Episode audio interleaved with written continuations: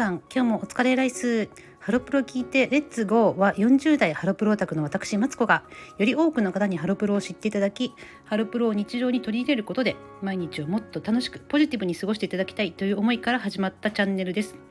ワーキングマザーのそしてマーケティング部員の視点から子育てに聞くヒントやマーケティング的な分析を交えてハロプロについてあれこれ語っていきます。さて本日の明日に生きるハロプロの言葉。は今日の楽しかったこと数える瞬間最高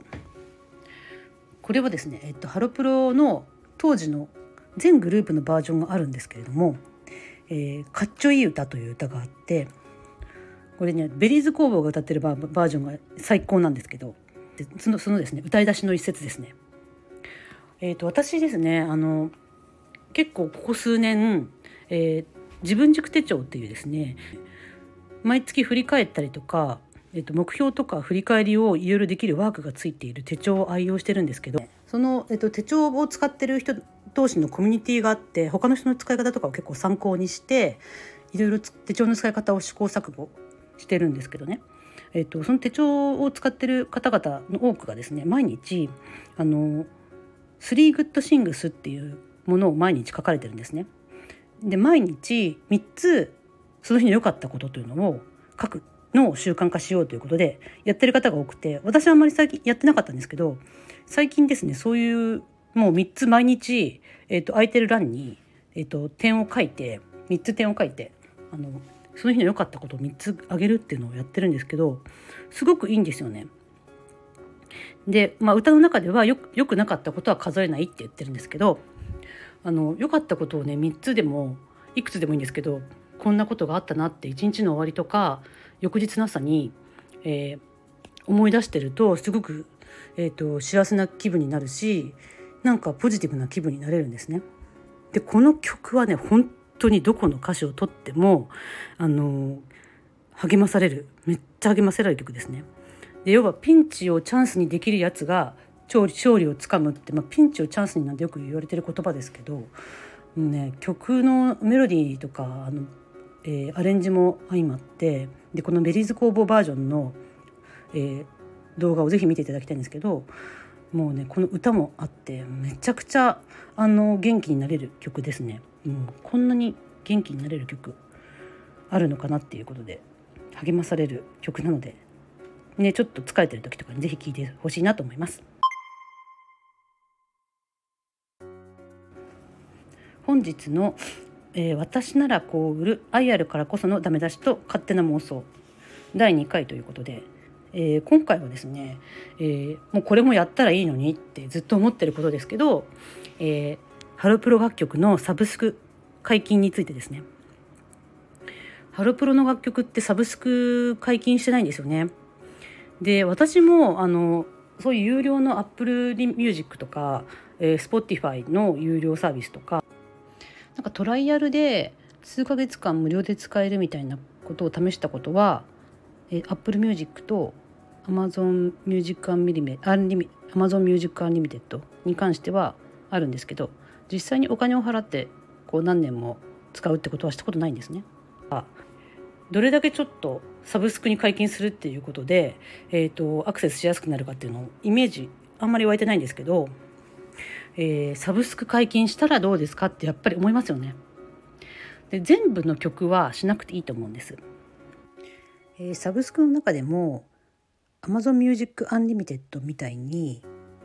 えーと、お金がかかるサービスとお金かかんなくても、えー、プライムミュージックでしたっけ？例えば Amazon だったらプライムミュージックとか、えーと無料で聴けるものとそのサブスクの月額を払うと聞けるものっていうのとあとそそれでも聞けないものっていう3段階があると思うんですけど3段階にね楽曲を分けてもうハロプロの楽曲もたくさんあるわけですから全部サブスクダメってするのっていかがなものかなと思ってますね。でもちろんその CD とかを売らないと、えっと、リリースイベントとかでお客さんを集めたり、えっと、オリコンチャートとかに、えっと、枚数を稼がないと上がらないっていうのはアイドルどこも同じ話だと思うんですけど例えばモーニング娘。のあの黄金期の曲とかってもうもうみんなの資産だと思ってあの誰でも聴けるようにしたらいいと思うんですよね。ちょっと私気になってジャニーズのサブスクってどうなってるのかなっていうのを調べてみたんですね。そしたらですねえっとサブスク解禁されてるもの少なかったんですけれども、えー、嵐の曲はほぼほぼ全部の、えー、サブスクサービスで聴けるようになってますね。で、えー、カトゥーンもほぼ聴けます。あと V6 のトニセンも全部聴けます。えっ、ー、とキスマイキスマイフット2も、えーと、一部 LINE ミュージックとか一部のサービスでは聴けるみたいですね。最近今現役のキングプリンスとかなにわ男子とかその辺の曲は全然聴けないみたいですねジャニーズ WEST とか。で思ったんですけどえっ、ー、と